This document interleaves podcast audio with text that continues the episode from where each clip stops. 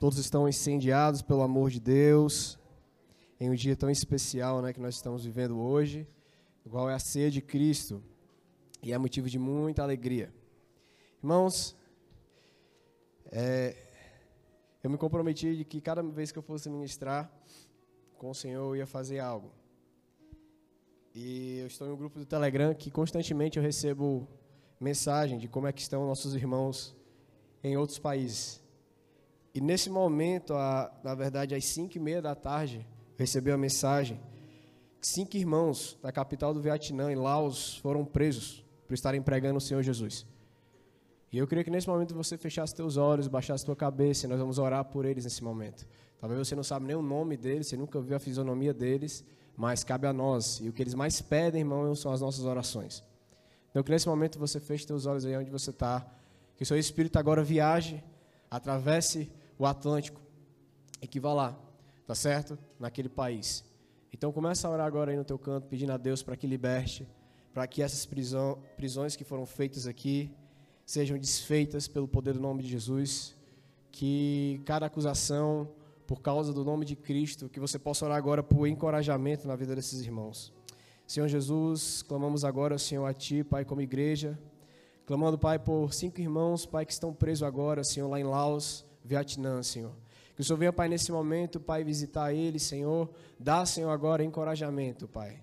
Pai, que o Senhor venha renovar, Senhor, as forças, Pai. Que o Senhor venha, Pai, renovar o ânimo. Que eles não venham, Pai, parar de falar, Jesus, do Teu amor. Parar de falar, Jesus, do Teu poder, Senhor. Da transformação que o Senhor causa na vida do ser humano. Então, Pai, nesse momento te clamamos aqui, Senhor, aqui em Carlito Pamplona, Pai, no Ceará, clamamos por esses irmãos, que o Senhor venha, Pai, dar ânimo, dar força, Pai, e que se for a tua vontade operar um milagre naquele lugar, que o Senhor venha operar, Senhor, e que hoje mesmo eles venham sair daquela prisão. É assim que eu te peço, em nome de Jesus. Amém. Glória a Deus, irmão. Quantos estão felizes na casa do Senhor? Que culto, hein? Todos sentiram aqui a presença do Espírito Santo né, nos louvores. O Senhor, de fato, ministra ao nosso coração nos louvores. Né? É, irmãos, hoje o título da mensagem é Não Deixe de Fazer. Amém? Vou repetir mais uma vez para você entender. O título da mensagem hoje é Não Deixe de Fazer. E com muito amor e carinho no coração, eu quero que você olhe para a pessoa que está do teu lado aí e você diga, meu irmão, não deixe de fazer. Irmãos, observa que esse tema, não deixe de fazer, ele é um pouco diferente dos títulos de pregação, né? Porque não deixe de fazer, o verbo está no imperativo, eu estou ordenando para a pessoa, não deixe de fazer. É muito no imperativo. E geralmente títulos de pregação não são no imperativos. E como, como o título está no imperativo, ele sugere uma ordem. Você está dizendo, você está ordenando para que a pessoa não deixe de fazer. E esse verbo está no imperativo e não é por acaso. Por isso que eu queria que você prestasse bastante atenção agora. Esse verbo está no imperativo, mas não é por acaso. Como eu acabei de falar, ele é uma ordem. E o não cumprimento dessa ordem vai te fazer afundar em um profundo e decadente estado da sua alma e do seu espírito. Então, por que que você tem que prestar atenção a esse comando que foi dado hoje? Você deu esse comando para alguém e alguém deu esse comando para você. Não deixe de fazer. É uma ordem. E se você você tem que prestar atenção a essa ordem, por quê? Porque se você não prestar e você não cumprir essa ordem, você vai entrar em um estado de decadência do seu espírito e da sua alma. Resumindo, você morre. Amém? Você morre no estado espiritual, que é a pior morte de todos. Por isso que você precisa prestar bastante, bastante atenção sobre o que nós vamos falar aqui hoje. Por que eu estou falando isso? Porque, irmãos, a maioria dos problemas espirituais acontecem, mas pelo fato da gente deixar de fazer algo do que necessariamente ter feito. Pastor, agora se eu confundiu foi tudo. Mais uma vez eu vou falar. A maioria dos nossos problemas espirituais acontece porque a gente deixou de fazer alguma coisa do que necessariamente a gente fez alguma coisa. Ainda não entendi, né? Mas o que, é que, eu vou fazer? Eu vou explicar para vocês, mas não de uma forma espiritual. Primeiro eu vou explicar de uma forma física, de uma forma palpável, de uma forma terrena, para depois a gente entender através dessa forma física, entender na nossa vida espiritual. Amém? Então, eu vou fazer com vocês o que Jesus fez com Nicodemos, né? Jesus ensinou, estava ensinando Nicodemos a respeito da, de uma vida espiritual. E ele diz: Olha, Nicodemos, eu vou usar uma linguagem da terra para poder te explicar algo que é do céu. Por isso que ele diz: Olha, o vento, olha para o vento, você sabe de onde ele vem? Você sabe para onde ele vai? Assim são todos aqueles que são nascidos do Espírito, não sabe de onde vem nem para onde vai, ou seja, são guiados unicamente pelo Espírito Santo. Jesus usou uma ferramenta natural, que era o vento, para explicar a Nicodemos como era viver uma vida no Espírito, ter uma vida regenerada. Então eu vou fazer com você agora mais ou menos isso. Para eu explicar para você que a maioria dos seus problemas espirituais acontece porque você deixa de fazer as coisas do que necessariamente você faz, eu vou te dar um exemplo físico para você entender. Eu preparei aqui três exemplos, assim, que eu acho que é mais palpáveis para a gente entender o que eu estou querendo dizer. Vou dar um exemplo para vocês do que acontece na saúde. Olha só, você sabia que na saúde não adianta de nada você parar de comer coisas ruins se você não começar a comer coisas boas. Vou dar um exemplo. Pastor Noé decide ficar fitness. E decide então agora se alimentar bem. Se alimentar só com cor. Vamos, vamos falar assim: se alimentar, não comer mais coisas ruins. Sabe aquela Coca-Cola? Sabe aquela? Que você bebe no domingo, naquela lasanha. Irmão, para mim Coca-Cola funciona com lasanha, né? Aquela bem quentinha, né? Pronto, aí o pastor Noé diz: Olha, vou abandonar. Sabe aquele doce? Aquele doce de leite, né? Hum, Jesus. Alguns irmãos já estão sentindo aí, rapaz, tá aí com fome, né? Sabe aquele doce, né? Tem gente que é viciado. Aquele chocolate, né?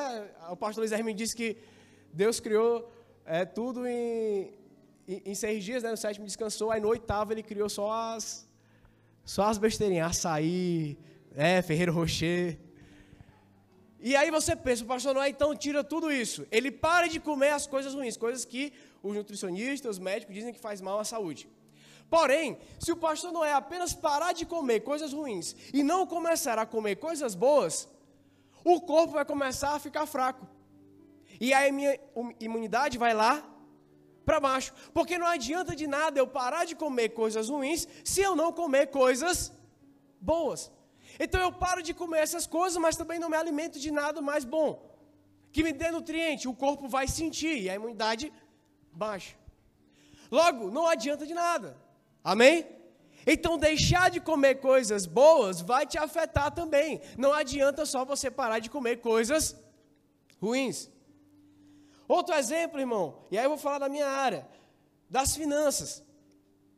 Irmão, você sabia que eu já acompanhei vários casos financeiros de várias pessoas. Eu te falar, o que mais acaba com a vida financeira das pessoas não é o gastar muito. Escute isso. A maioria das pessoas não tem a vida financeira ruim porque gastam muito, mas porque deixam de reservar um valor todos os meses.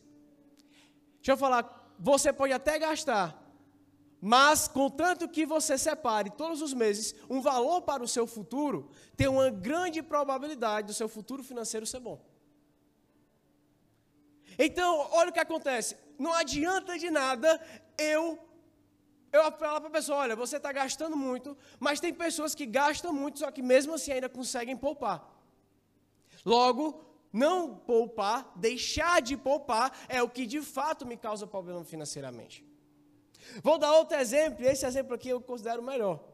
Que acontece na vida conjugal. Quem aqui é casado, noivo, namorado, levanta a mão assim. Pronto, você vai concordar comigo. Na vida conjugal, na grande maioria das vezes, o que causa o esfriamento no relacionamento não foi porque o marido ou a mulher fez alguma coisa, mas foi porque ele, ele ou ela deixou de fazer. Estou certo ou errado?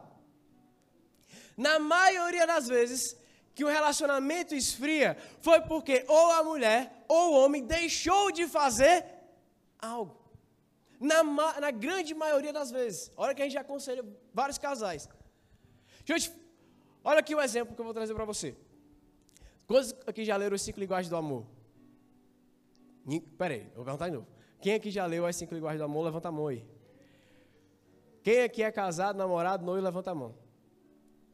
Quem aqui só, já leu as cinco linguagens do amor, levanta a mão agora. Tá sério o negócio, viu? Tá sério. Você pega a caneta aí, anota agora aí na tua mão. Eu tenho que comprar esse livro. Para ontem. Irmãos, olha só o que, que acontece. Na maioria das vezes os relacionamentos esfriam porque um, é, o cônjuge não corresponde o outro na sua linguagem do amor, ou seja, deixam de fazer algo. Vou dar um exemplo lá de casa. Eu tenho a minha linguagem de amor, que é atos de serviço. Eu, a minha esposa diz que me ama quando eu chego em casa e tudo está limpo. Quando o almoço está feito. Quando está tudo ajeitadinho, meu irmão. E ela é craque em fazer isso. Então, todo dia para mim, ela diz que me ama. Quando às vezes estou dormindo, ela chega lá, traz aquele café na cama. Eu, ô oh, Jesus, essa mulher me ama demais.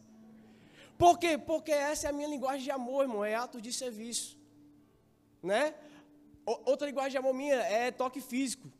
Eu gosto de cheirar, abraçar, beijar. Então, toda vez que ela chega em mim, ela faz isso para mim, ela está dizendo o quê? Eu te amo.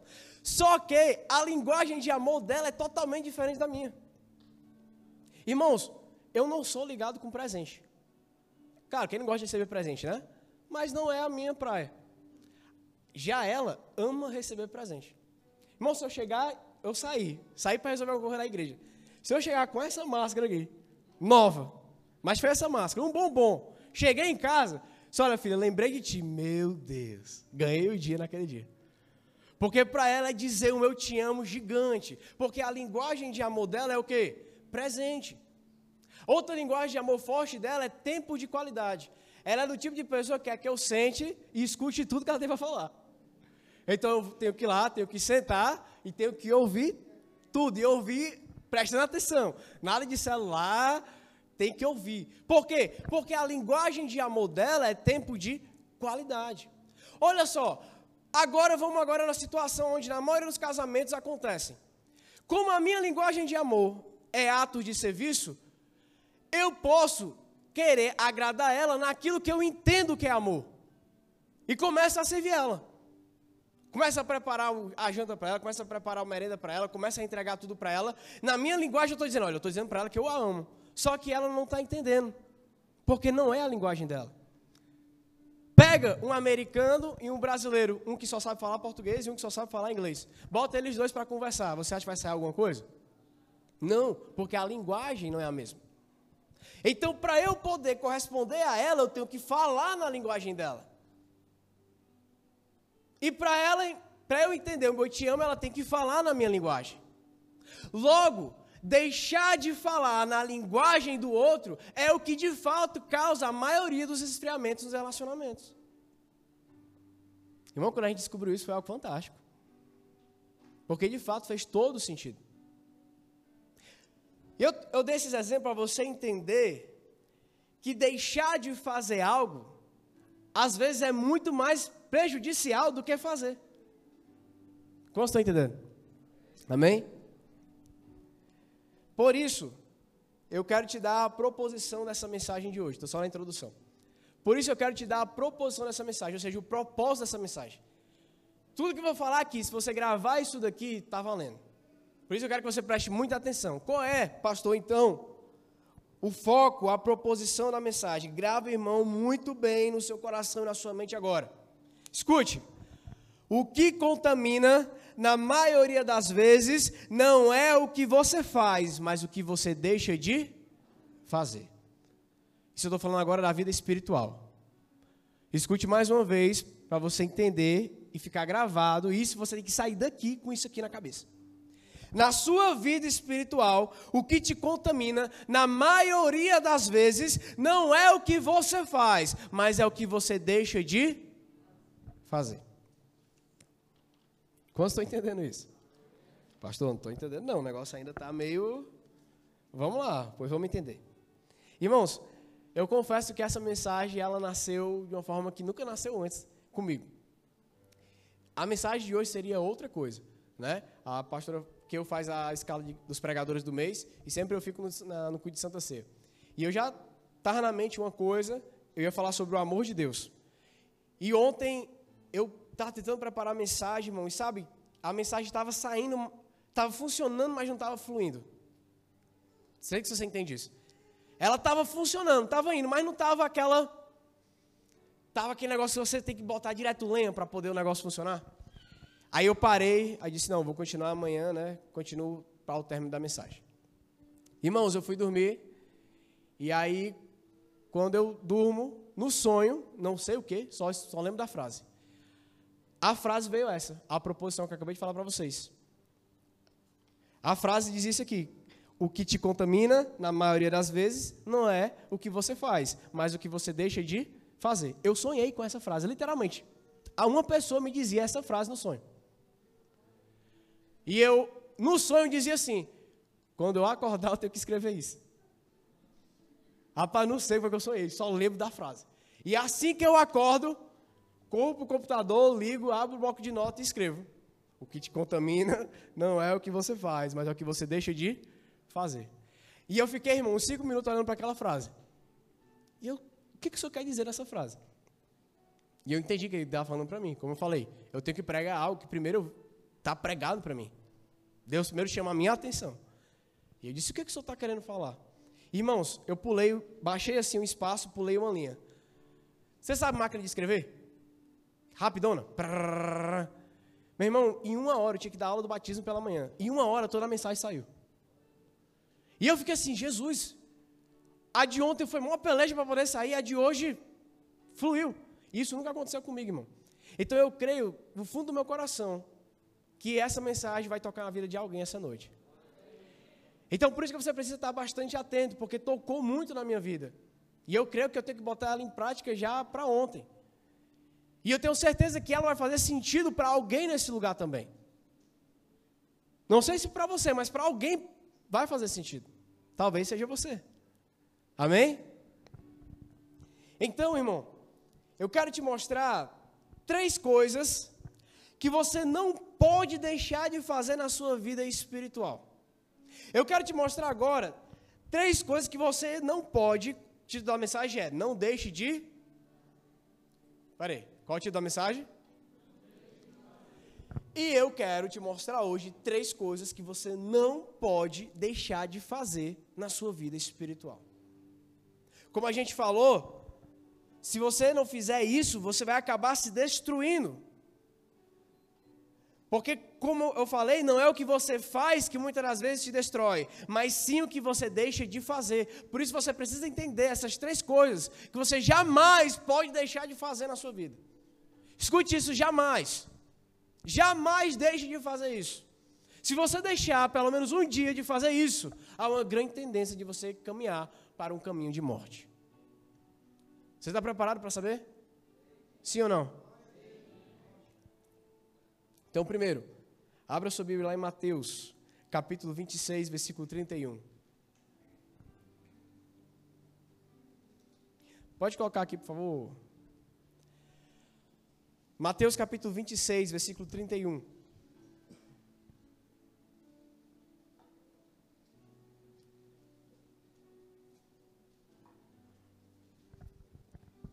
Nós leremos do 31 ao 38, tá bom? Então vamos lá. Então lhes disse, então Jesus lhes disse: Todo vós, é, pode botar na RA, por favor, que é a revista atualizada? É porque essa aí está na Almeida Corrigida e Fiel. Que a minha é a... Sabe botar aí? Eu vou ler aqui no meu.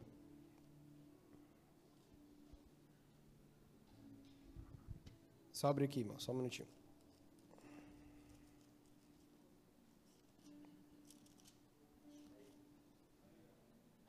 Não, mudou não. Pronto. Capítulo 26, versículo 31. Então Jesus lhes disse: Esta noite todos vós vos escandalizareis comigo, porque está escrito: ferirei o pastor e as ovelhas do rebanho ficarão dispersas. Mas depois da minha ressurreição, irei adiante de vós para Galiléia. Disse-lhe então Pedro: Ainda que venhas a ser tropeço para todos, nunca o será para mim. Eu imagino dessa forma Pedro falando, sabe? Igual um Superman, sabe? Ele todo com o peito inchado assim, falando assim, né? Replicou-lhe então Jesus. Aí eu já enxergo aqui Jesus com cara de deboche. Jesus, em verdade te digo, Pedrão, nessa mesma noite, antes que o galo cante, tu me negará. Aí de novo, imagina agora Pedro de novo, o Superman, inchando o peito e falando: Disse-lhe Pedro: Ainda que me seja necessário morrer contigo, de nenhum modo te negarei. Ao discípulo tudinho, é isso aí mesmo. Versículo 36. Em seguida, foi Jesus com eles a um lugar chamado Getsemane e disse a seus discípulos: Assentai-vos aqui, enquanto eu vou ali orar. E levando consigo a Pedro e aos dois filhos de Zebedeu, começou a entristecer-se e a angustiar-se. Então lhes disse: a minha alma está profundamente, é, está profundamente triste até a morte. Ficai aqui e vigiai comigo.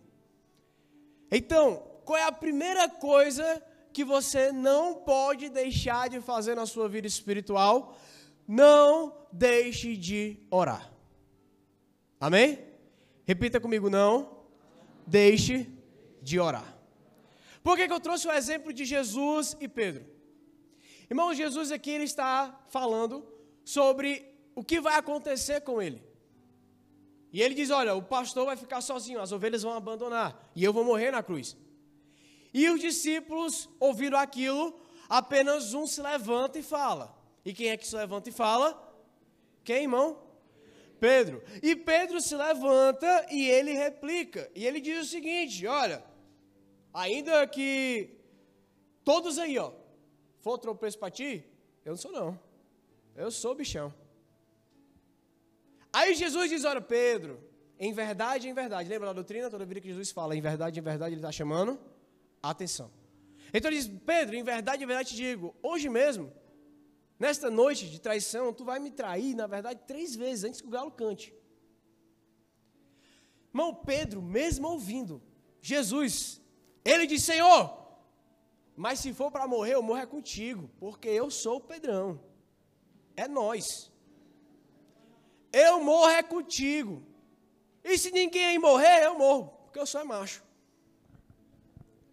Aí eu imagino Jesus olhando assim, meu Deus. Eis aí um desastre ambulante. Né? Porque é, esse é o pensamento. E aí, irmão, Pedro, o que, que acontece aí? Pedro está, está rotando um cristianismo que ele não tem. Pedro está rotando algo que ele não possui, porque a gente sabe que ele traiu. A gente sabe que quando Jesus estava lá sendo esbofeteado, o galo cantou e na terceira vez Pedro o quê? Se lembrou. Ou seja, ele estava rotando algo que ele não possuía, uma autoridade que ele não tinha. E Jesus, irmão, é muito engraçado, porque Jesus vê isso. E olha só, tanto Pedro quanto Jesus iriam viver o pior dia da noite deles. Quem conhece a história sabe o que Jesus sofreu no Getsemane. Amém? Jesus iria viver um dos piores momentos do seu ministério e Pedro também. E o que que Jesus diz? Pedro, em verdade te digo, hoje o negócio vai ser feio, Pedro, para tu. Irmãos, não tem nenhuma profecia falando que Pedro ia trair Jesus. Então, eu considero que essa passagem não é uma profecia, mas uma advertência. Jesus não está dizendo que de fato aquilo vai acontecer com Pedro, mas ele está advertindo a Pedro. Tanto que ele adverte com a segunda atitude que Jesus toma, depois de Pedro se achar o bichão. Diz a palavra que ele foi ao Getsemane o quê? Sabe que ele está. E ele levou quem com ele? Pedro, Tiago e João. Ou seja, ele está dizendo, Pedro, eu e você, nós vamos passar o pior dia da nossa noite hoje. Eu vou chorar gotas de sangue no Getsemane e você vai me trair. Só que tem uma oportunidade de você não fazer isso. E eu quero te levar a uma vida de oração, quero te ensinar a orar para você não passar por essa situação. Só que diz a palavra que quando ele leva Pedro e Jesus vai orar, e diz que ele estava muito angustiado, e quando ele volta, o que é que Pedro está fazendo? Está orando? O que é que Pedro está fazendo? Dormindo. Irmãos, sabe o que, que Jesus está vendo em Pedro, naquele ar de super-homem? Como eu acabei de falar, um desastre ambulante. E é como se diz, desastre ambulante de Jesus. Eu quero te ensinar a orar para você poder superar as dificuldades.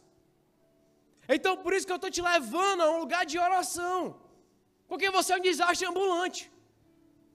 Se você não estiver orando, você sempre vai estar ruim.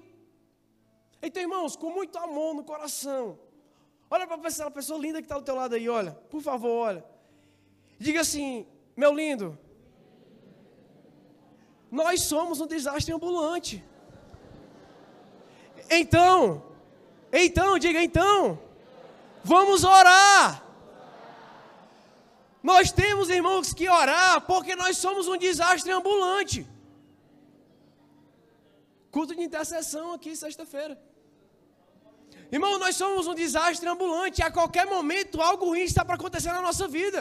E Jesus quer nos levar a ter uma vida de oração. Por isso que nós não podemos deixar de orar.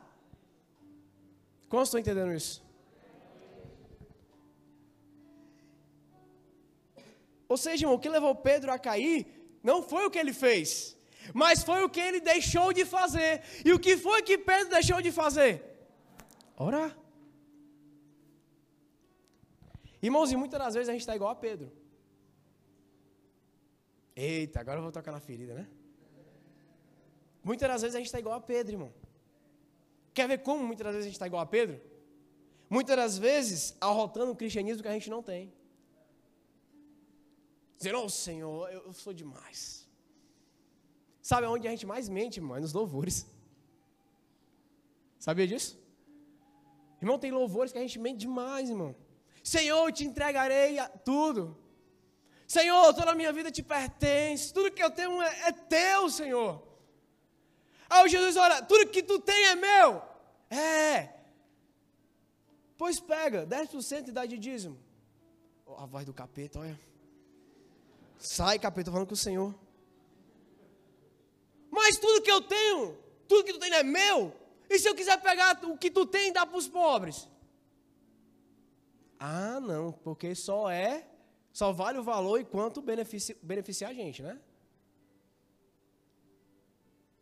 Ou seja, irmão, tem um louvor que eu, é antigo, mas só que ele é muito forte. Que diz: Eu te louvarei, não importa as circunstâncias.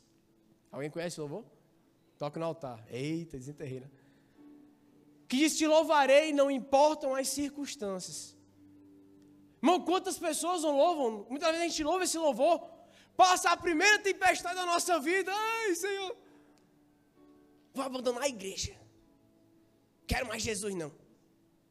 Mas tu não louvou que não importa as circunstâncias, tu estaria lá com ele? Então, irmão, muitas das vezes a gente está igual a Pedro, arrotando o cristianismo que a gente não tem. Muitas vezes está igual, a gente fala, lê aqui de Pedro e acha graça dele, mas muitas vezes está igualzinho. Dizendo, ó Senhor, olha, eu não vou morrer por ti.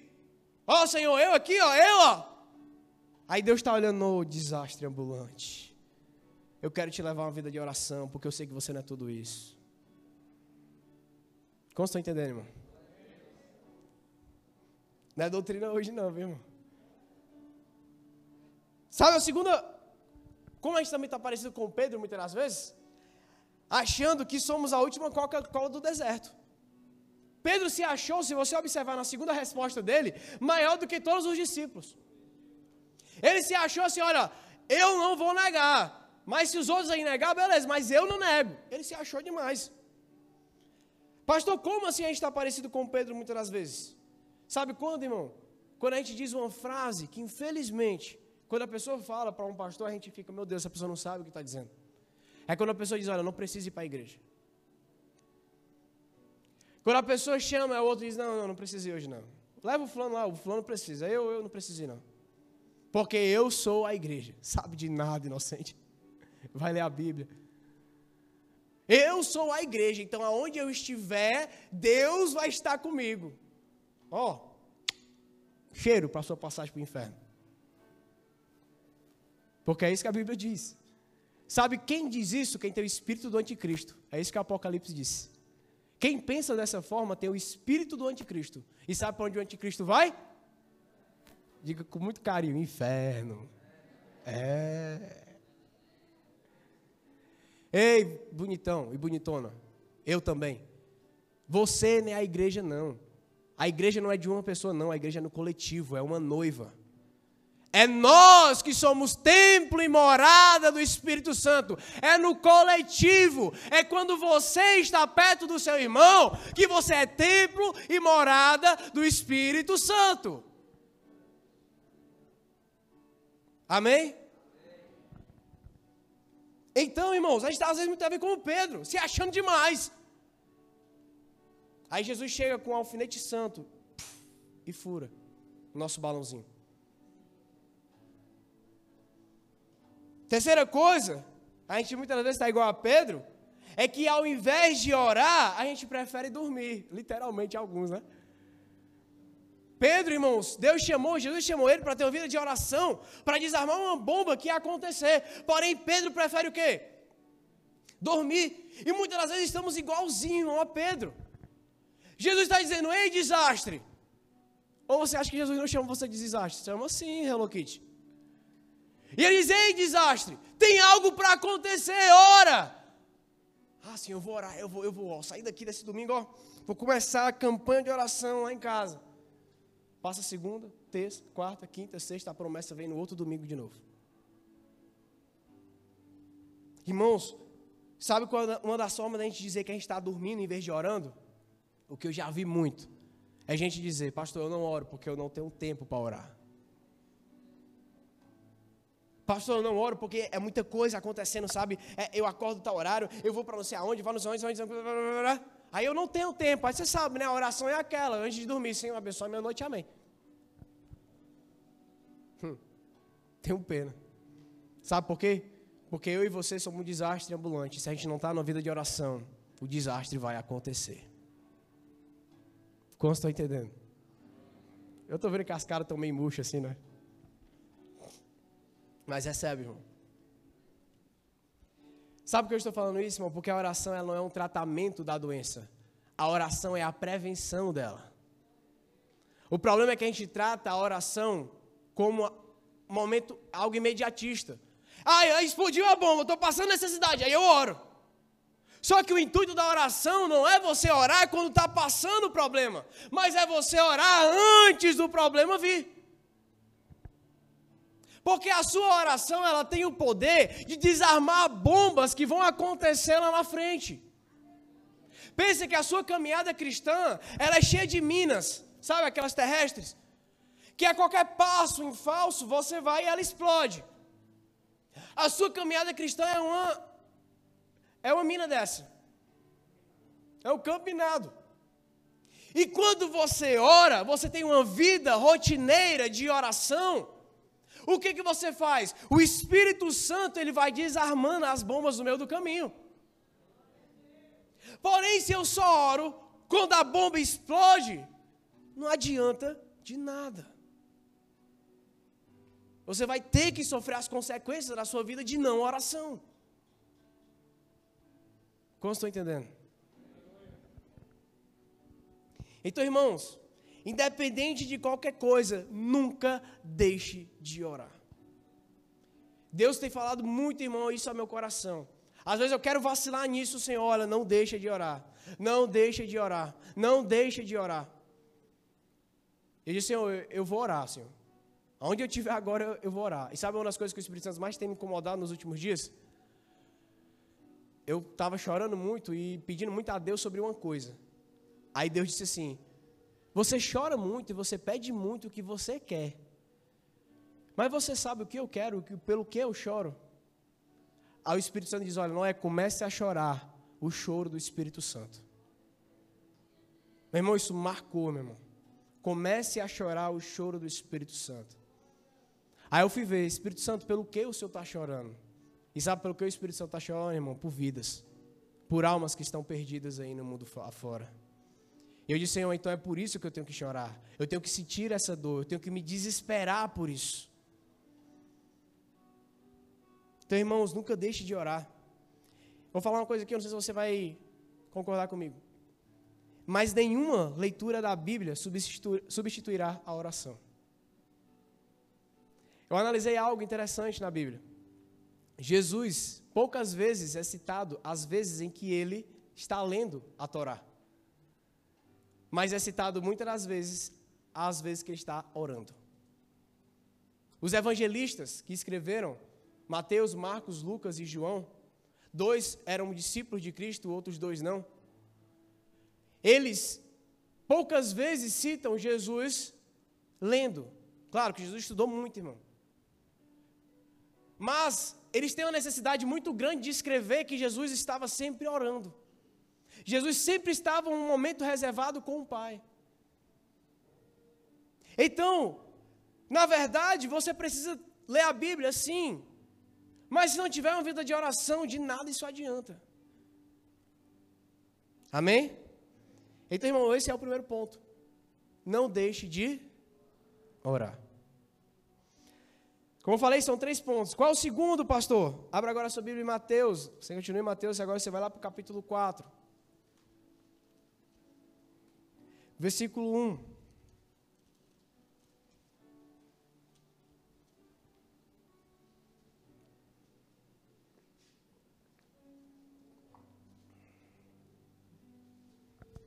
Mateus capítulo 4, versículo 1. A seguir, foi Jesus levado pelo Espírito ao deserto para ser tentado pelo diabo. E depois de jejuar 40 dias e 40 noites, teve fome. Então o tentador, aproximando-se, lhe disse: Se és o filho de Deus, manda que essas pedras se transformem em pães. Jesus, porém, respondeu: Está escrito: Não só de pão viverá o homem, mas de toda a palavra que procede da boca de Deus. Amém? Qual é a segunda coisa que a gente não pode deixar de fazer? Não deixe de ler a palavra. Amém? Mais uma vez, não deixe de ler a palavra. Por que, que eu trouxe o exemplo da tentação de Jesus? Jesus aqui, irmão, ele, após o batismo, ele é levado ao deserto pelo Espírito Santo para ser tentado pelo. Quem foi que levou Jesus para o deserto mesmo, hein? Quem foi? O Espírito Santo, irmão. Amém? Então, por isso que eu não posso, abrindo aqui um parênteses, por isso que eu não posso entender que deserto sempre é, sempre é diabo na minha vida. Muitas das vezes o Senhor, o Espírito Santo, pode te pegar e te levar para o deserto. Para você ser o quê? Tentado pelo diabo. Amém? Então, irmãos, eu estou falando isso porque tem muitas pessoas e tem novas pessoas na igreja que às vezes não ouviu o que eu falei sobre isso. Mas você tem que tirar da sua cabeça a mentalidade de deserto. Muitas pessoas enxergam o deserto só momentos ruins da vida. Você chega uma pessoa, e aí, irmão, como é que tá? Irmão, estou passando aquele deserto. Tem gente que vive no deserto, irmão, a vida inteira é um deserto. Só não sai do deserto. Aí a pessoa diz, pastor, eu estou passando um deserto grande demais, pastor. Pense no deserto. Vamos te falar, o deserto é o local melhor para o crente. Sabe por quê? No deserto você não precisa de roupa. A roupa cresce junto com você. No deserto você não precisa se preocupar com comida, ela cai do céu. No deserto você não precisa se preocupar onde achar uma fonte, porque a água sai da rocha. No deserto você não se precisa se preocupar com o frio, com a, com a quintura, porque sempre tem uma nuvem que está te acompanhando. No deserto você não precisa se preocupar com o frio da noite, porque sempre vai ter uma coluna de fogo que vai estar tá te aquecendo. Irmão, no deserto é onde Deus mais se mostra Deus na tua vida. É onde ele diz, filho, não precisa se preocupar com nada, eu estou totalmente com você. Só que a gente fica achando ruim, irmão, o deserto da nossa vida. Aprenda, irmão, com o deserto que você está passando. Mas não é isso que eu quero falar, não. Voltando. Jesus, ele usa essa passagem, eu usei essa passagem da tentação para explicar uma coisa. Não deixe de ler a palavra. Jesus usa a mesma palavra que Moisés usou no versículo 4. Ele diz: Olha, não só de pão viverá o homem, mas toda palavra que sai, que procede da boca de Deus. Essa passagem está escrita lá em Deuteronômio. Quando Moisés sabe que não vai entrar na terra prometida, ele entrega todos os resumos da lei para Josué e ele prepara Josué para entrar. E então em Deuteronômio o livro inteiro é isso. Moisés preparando Josué para entrar na terra prometida. E aí ele, ele escreve justamente isso. Ele diz: Olha, olha Josué, você não pegou mas teve uma época que o povo estava no deserto, saiu do Egito, estava no deserto, e o povo queria comida. Porque, enfim, a comida não seria igual ao do Egito. Porque estava no deserto, não estava mais no Egito. E a comida, eles necessitavam comer. E então eles se desesperaram sobre o que eles iriam comer. E o que foi que aconteceu? Deus pega e envia algo. O que, que Deus enviou? Um, diga maná maná, um pão completamente divino que descia do céu e alimentava a todos. Você não podia guardar esse pão porque ele apodrecia. Deus estava dizendo: Olha, eu vou manter vocês, tenham fé em mim. E todos os dias o maná, um pão divino, caía do céu, alimentava as pessoas e o povo de Israel seguia firme e forte no deserto. E aí ele diz: Olha, isso o Senhor fez, Josué, para mostrar que não só de pão viverá o homem, mas de toda palavra que procede da boca de Deus.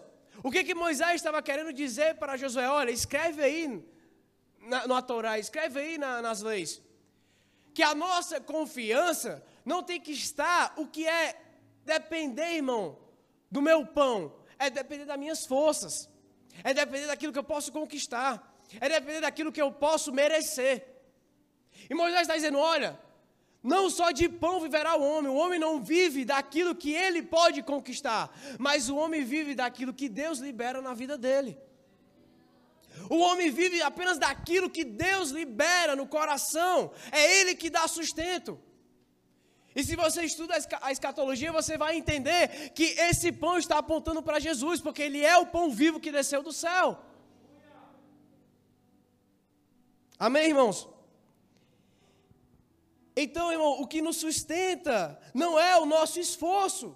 E aí, Jesus, quando é levado para o deserto para ser tentado por Satanás, Satanás olha para ele e diz: Olha, você está vendo essas pedras? Jesus estava muito tempo sem comer, estava num jejum muito forte. E Satanás olha: Está vendo essas pedras? Diz para essas pedras se transformar em pães, porque eu sei que você tem poder para isso. Se tu és o filho de Deus, você tem poder para isso. E Jesus relembra e diz: Olha, não só de pão viverá o homem, mas de toda palavra que procede da, vida, da boca de Deus. Sabe o que Jesus está dizendo? Olha, as minhas forças não são restauradas por mim mesma, mas são restauradas pelo meu Pai. É Ele que me dá força, é Ele que me dá sustento. Então, Satanás, você pode querer tentar me persuadir, tentar me enganar, dizer que eu posso conquistar as coisas, que eu posso ir lá e conquistar, que eu posso ir lá e merecer, mas tudo que eu tenho depende exclusivamente do meu Pai, tudo que eu possuo pertence do meu Pai, tudo que eu tenho e tudo que eu sou vem dele, e não só de pão vive o homem, mas de toda palavra que procede da boca de Deus. Aleluia, aplauda o Senhor, irmão. Então, não adianta. A palavra de Deus, irmão, é sustento para a nossa alma, é sustento para o nosso espírito. Por isso que você não pode deixar de ler a palavra. Irmãos, e preste atenção. Não adianta você se alimentar também de outras coisas. Porque o povo, quando estava no deserto, ele podia muito bem se alimentar de outras coisas do deserto. O povo podia dizer: olha, o maná não, pode deixar que a gente se vira aqui. Porque até então existiam tribos que viviam no deserto. Então eles podiam se arranjar. Mas Deus estava dizendo: olha, vocês podem até tentar se alimentar de outros nutrientes. Mas o que vai dar sustância para vocês chegarem na terra prometida é a palavra. Irmão, você pode se alimentar de várias outras coisas que esse mundo aqui pode oferecer. Mas o que vai te levar à terra prometida é a palavra. O que vai te levar ao céu é a palavra. Mas, pastor, que tipo de nutrientes espirituais por aí eu posso achar? Ah, irmão, tá cheio. Listei só três aqui para você saber. Por exemplo, pregações no YouTube. É muito bom, irmão, pregação no YouTube. Quem é que assiste? Fica com medo não, irmão. Eu assisto também. Acho que tem gente que ficou assim, ó. Eu digo ou não digo? Todos, irmãos, pregação no YouTube é muito bom. Eu gosto de ouvir homens que ministram ao meu coração. Mas isso é apenas produto alimentício. E produto alimentício, pergunte os nutricionistas, não dá nutriente para ninguém. O que dá nutriente é alimento. Você pode assistir dezenas de milhares de pregação no YouTube, mas o que vai te sustentar é ler a palavra. O que vai te sustentar é meditar na Bíblia. Outra coisa, tem pessoas que vivem das orações dos outros, irmão. Tem gente que diz: olha, ora por mim, ora por mim, ora por mim, ora por mim, mas ele mesmo não ora por ele mesmo. Você pode pedir oração para todo mundo, irmão. Mas se você não fizer, não adianta. Você pode participar de campanhas e mais campanhas. A campanha dos sete dias do não sei o quê, do 21 dias de não sei o quê, dos 30 dias de não sei o quê, dos sete meses de não sei o quê, do ano não sei o quê. Mas se você não medita na palavra, se você não lê a palavra, se você não mergulha na palavra, de nada essas campanhas vão adiantar. Você pode subir o monte e descer mil vezes assim. Ó. Se não medita na palavra, é, nada vai mais te dar substância. Só a Bíblia que te traz substância. Quantos estão entendendo, irmão? Irmãos, tudo isso pode ser muito bom mas a única coisa que vai trazer a substância é a palavra de Deus. Por isso, não deixe de meditar na Bíblia. Como diz o salmista Davi, por favor, bota aqui no telão. Salmos, capítulo 1, versículo 1, por favor. Como diz o salmista Davi, bem-aventurado o homem que não anda no conselho dos ímpios, não se detém no caminho dos pecadores, nem se assenta na roda dos escarnecedores. Versículo 2. Antes, o seu prazer está onde? Onde é que está o seu prazer? Na lei do Senhor, e na sua lei medita de dia e de noite. Sabe qual é o homem bem-aventurado, o homem verdadeiro feliz? É aquele que medita de dia e de noite nessa palavra. Irmão, você quer ter solução para todos os seus problemas? Sim ou não? Ninguém quer aqui? Você quer ter solução para todos os seus problemas? Você quer ver uma vida abundante? Medite nesse livro. Viva, coma esse livro. Por isso, segundo ponto foi: não deixe de ler a palavra. E o terceiro e último ponto está lá em Mateus. Você abrir agora Mateus capítulo 15. Esse aqui eu achei muito engraçado.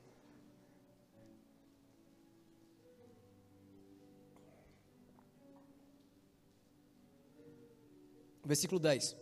Mateus capítulo 15, versículo 10. Diz o seguinte: E tendo convocado a multidão, lhes disse, é, lhes disse, vai, onde é que eu estou? Está aqui, mais uma vez. E tendo convocado a multidão, lhes disse: Ouvi e entendei. Não é o que entra pela boca o que contamina o homem, mas o que sai da boca, isto sim contamina o homem. Então, aproximando-se deles os discípulos, disseram: Sabes que os fariseus, ouvindo a tua palavra, se escandalizaram? Ele, porém, respondeu: Toda planta que meu Pai Celestial não plantou será arrancada. Deixai-os, são cegos, guias de cegos. Ora, se um cego guiar outro cego, cairão ambos no barranco. Então lhes disse Pedro: Explicai-nos a parábola. Jesus, porém, disse: também vós não entendeis nada ainda? Não compreendeis que tudo o que entra pela boca desce pelo ventre e depois é lançado a um lugar escuso? Mas o que sai da boca vem do coração, e é isso que contamina o homem. Porque do coração procedem maus desígnios, homicídios, adultério, prostituição, furto, falsos testemunhos e blasfêmias. São estas coisas que contaminam o homem, mas o comer sem lavar as mãos não o contamina. Qual é então a terceira coisa que você não pode deixar de fazer? Eu gostei demais dessa quando o Senhor falou para mim. Irmãos, não deixe de ser anormal. Espera aí. Mais uma vez, vou falar. Acho que você não entendeu. Não deixe de ser anormal. Eu queria ver. Por favor, fala com teu irmão. Irmão, deixe de ser anormal não, viu? Não deixe de ser anormal. Seja anormal. Você então deve estar dizendo, pastor Noé agora endoidou de vez. Porque, pastor, o que, que você está perguntando? O pastor está querendo dizer que a gente tem que ser doido. O pastor está querendo dizer porque não deixe de ser anormal. Quem é normal é normal. Quem é anormal é, é anormal. É doido. E se eu não posso deixar de ser anormal, então você está querendo dizer que eu tenho que ser doido? Exatamente. Exatamente. Porém, calma que eu vou explicar. Você não vai sair rasgando dinheiro por aí não. Eu vou explicar para você por que disso. E eu achei interessante demais, irmão. O Espírito Santo ministrou muito ao meu coração através disso. Observe no versículo 11 o que Jesus diz. Você vai entender o que eu estou querendo dizer.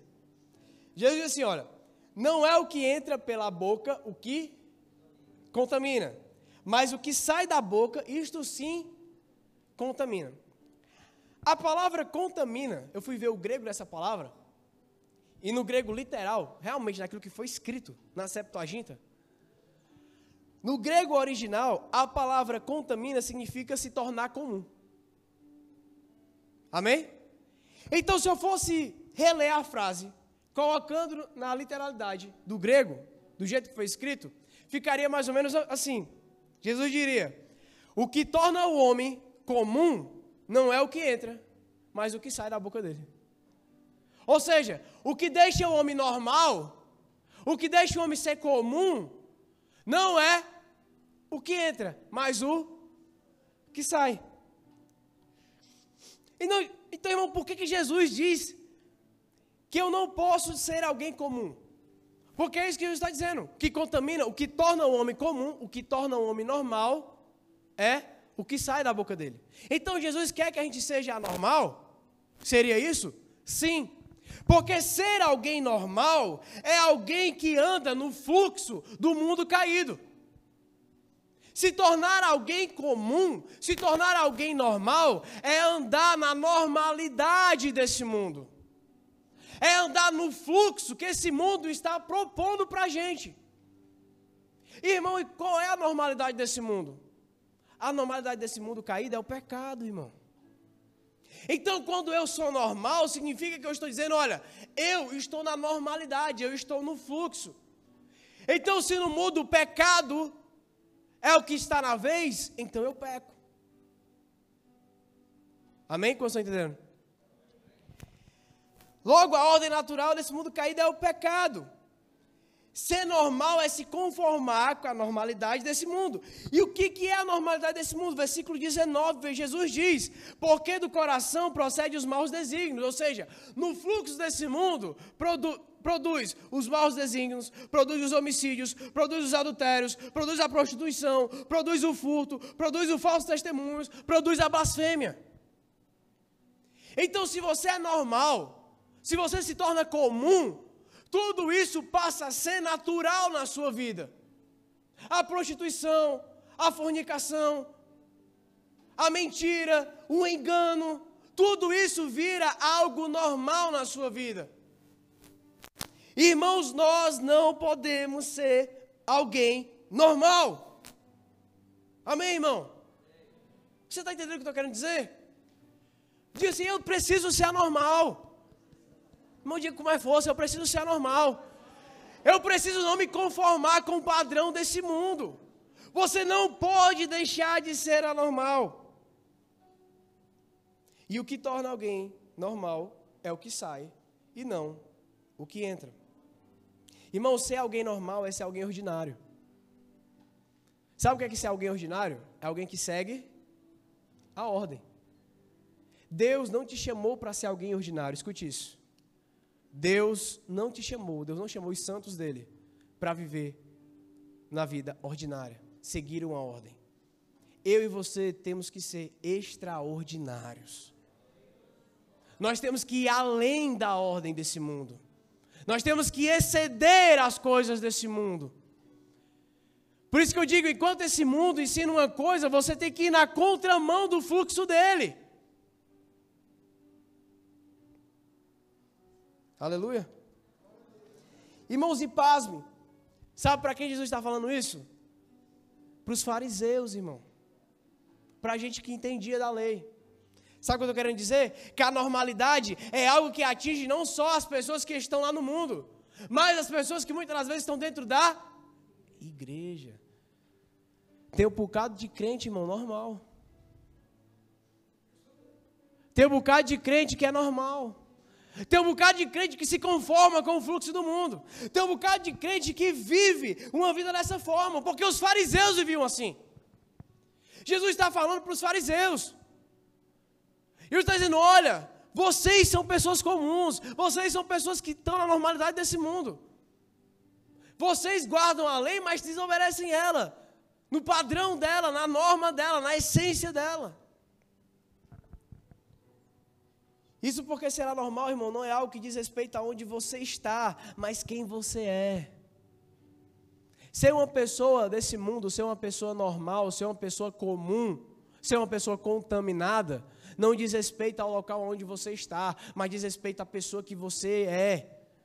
Por isso que existe, Jesus estava falando com os fariseus. Os fariseus estavam nos melhores lugares da sinagoga. Os fariseus estavam nos melhores lugares de adoração. Os fariseus estavam nas maiores posições de estudo da palavra. Os fariseus tinham o maior acesso a Talmud, tinham os maiores acessos da lei, tanto oral como da lei também escrita. Eles eram o bam bam bam que Israel tinha. Porém, Jesus está dizendo: olha, mas ser normal não é uma coisa que tem a ver com a posição, com o lugar que você está. Ser normal e no fluxo desse mundo tem a ver com quem você é. Então você pode entender da lei, você pode entender da Bíblia, você pode saber o que você sabe. Mas mesmo assim, ser uma pessoa normal, uma pessoa que se conforma com esse mundo, não vos conformeis com esse mundo, mas transformai-vos pela renovação do vosso entendimento, para que experimenteis qual seja a boa, agradável e perfeita vontade de Deus. Então não diga, ah, porque eu estou na igreja, eu não sou uma pessoa normal, não. O que vai definir a sua normalidade são as suas atitudes. O que vai definir as suas anormalidades é o seu, é o seu caráter. É na hora da, da aprovação você definir quem você é. Como estou entendendo, irmão? Jesus diz: Vós sois minhas testemunhas, vós sois o sal da terra, vós sois a luz do mundo. Ele está falando a respeito de nós, quem nós somos, não dos lugares aonde a gente está. Por isso, irmão, não deixe se guiar pela normalidade desse mundo. E sabe, irmão, uma das coisas que eu mais tenho visto ultimamente, já estou encerrando, para encerrar. É pessoas que chegam para mim, às vezes, falando, pastor, eu tenho um plano disso. A pessoa chega a falar os planos. Irmãos, eu amo ouvir os planos das pessoas e gosto de incentivar. Sou um grande incentivador. Mas, eu estou vendo muitas pessoas chegarem, pastor, eu tenho um plano daquilo, plano daquilo. E ele fala o plano para o vizinho, ele fala o plano para a mãe, fala o plano para o pai, para a esposa, para o esposo, para os tios, para o amigo do trabalho. Os planos, irmão, estão falados para todo mundo. Ele pede a opinião de todo mundo.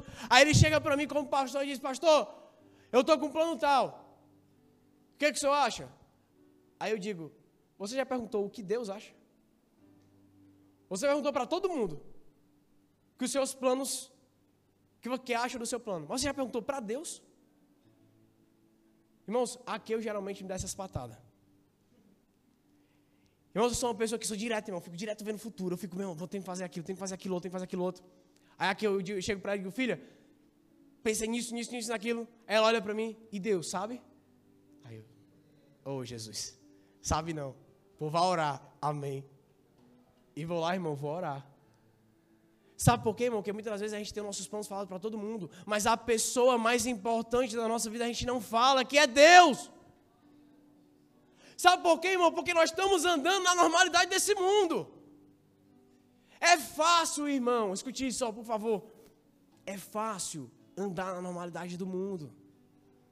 Só que deixa eu te falar, você não é daqui. Mais uma vez, só quem entendeu isso, sabe?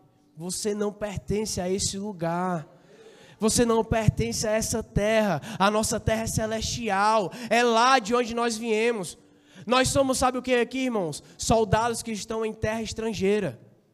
Soldado que está em terra estrangeira, ele não pode se contaminar com a terra, porque ele tem uma missão. Um soldado que está em terra estrangeira, ele sabe, eu tenho uma missão para cumprir. Eu vou cumprir, eu não vou me contaminar, porque depois daquela missão, eu vou retornar à minha pátria. Irmão, nós somos soldados em terra estrangeira. Você tem que chegar nesse mundo e dizer: Senhor, eu vim cumprir a minha missão nessa terra. Eu vim cumprir o meu propósito nessa terra. Porque depois que eu cumprir esse propósito, eu vou retornar para casa vitorioso. Eu vou retornar para a minha pátria celestial vitorioso. Então eu não vou me acomodar, não vou me conformar com a normalidade desse mundo. Mas sabe qual é o problema? Hoje tem um bocado de soldado, tem um bocado de guerreiro que se acomodou com a terra estrangeira. Tem um bocado de guerreiro nas igrejas que se acomodou com a terra estrangeira. Ei, acorda aí, se balança.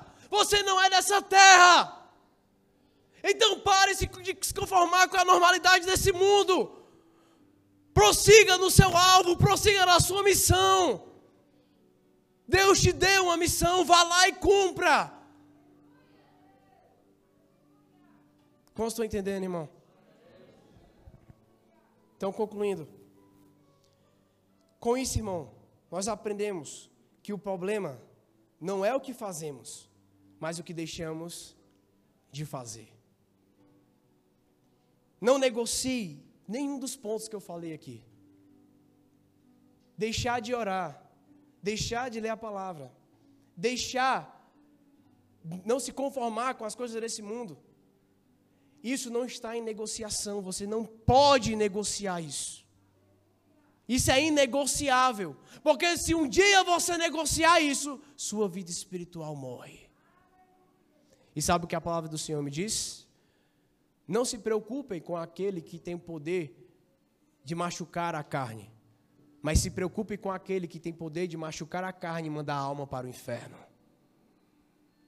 Não se preocupe com o assassino, não se preocupe com o tiroteio, não se preocupe com a bala perdida. Porque o máximo que esse homem pode fazer com o outro é mexer na carne. Mas o Senhor, ele tem poder de ferir a carne e mandar a alma para o inferno. É isso que a palavra de Deus diz. Então a gente tem que começar a vigiar as nossas ações. Começar a vigiar e não negociar mais coisas que são inegociáveis. Ou você faz, ou faz. Deus, irmão, quer se revelar plenamente a você. Só basta você não deixar de fazer. Amém? Só basta você não deixar de fazer. Por isso, nesse momento, eu queria que você fechasse seus olhos agora. No local que você está, fica aí do jeito que você está, só fecha o olho. E se por acaso uma dessas três coisas foi negligenciada por você, durante algum período da sua vida, ou você esteja vivendo um período onde você está negligenciando, hoje é o dia que você tem para poder ajeitar isso. E eu não vou chamar você aqui à frente. Nem se preocupe. É você aí com Deus. Fecha teus olhos, irmão, e começa a pensar nisso. Eu não vou chamar você à frente porque essa mudança tem que acontecer em você. Tem muitas pessoas que vêm à frente, mas não conseguem mudar. A mudança tem que acontecer no seu interior. A mudança tem que acontecer na sua mente. A metanoia, a transformação acontece aí. Por isso você tem que clamar agora ao Espírito Santo, dizendo: Senhor, eu deixei de orar. Eu negociei a vida de oração, eu quero retornar, Senhor. Eu deixei, Pai, a vida de clamor. Eu deixei a vida de intercessão. Eu negociei com o tempo desse mundo, com a normalidade desse mundo, a não ter mais uma vida, Pai, de comunhão contigo na oração.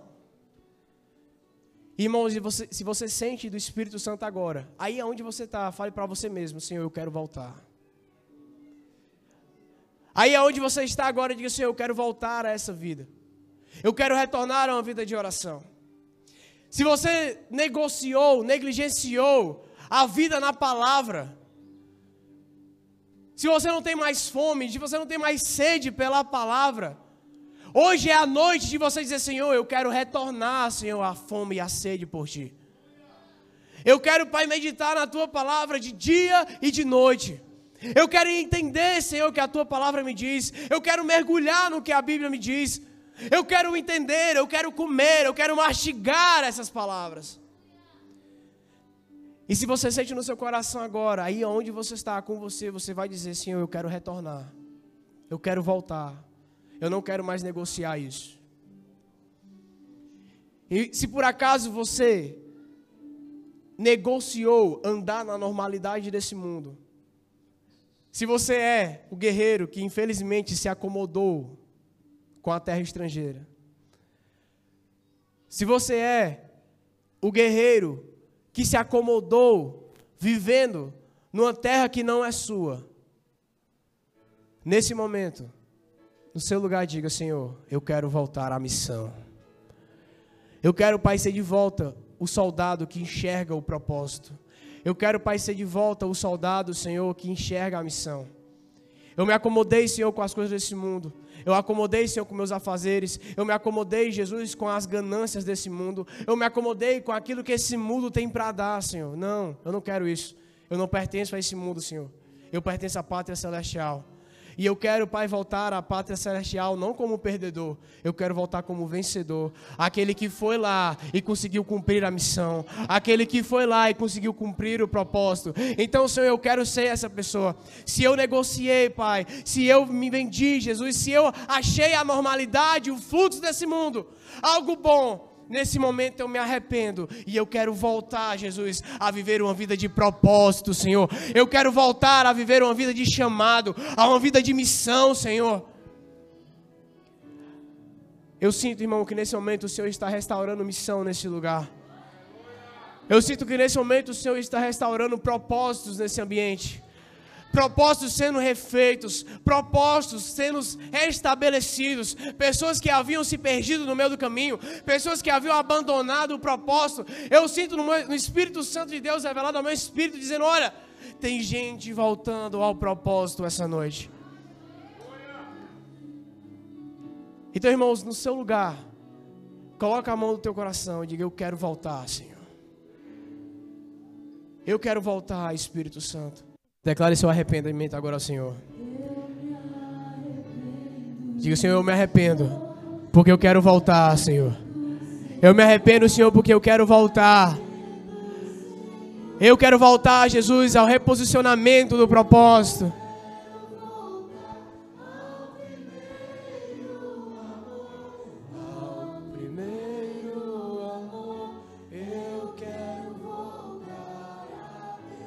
Diga, eu quero voltar, eu quero.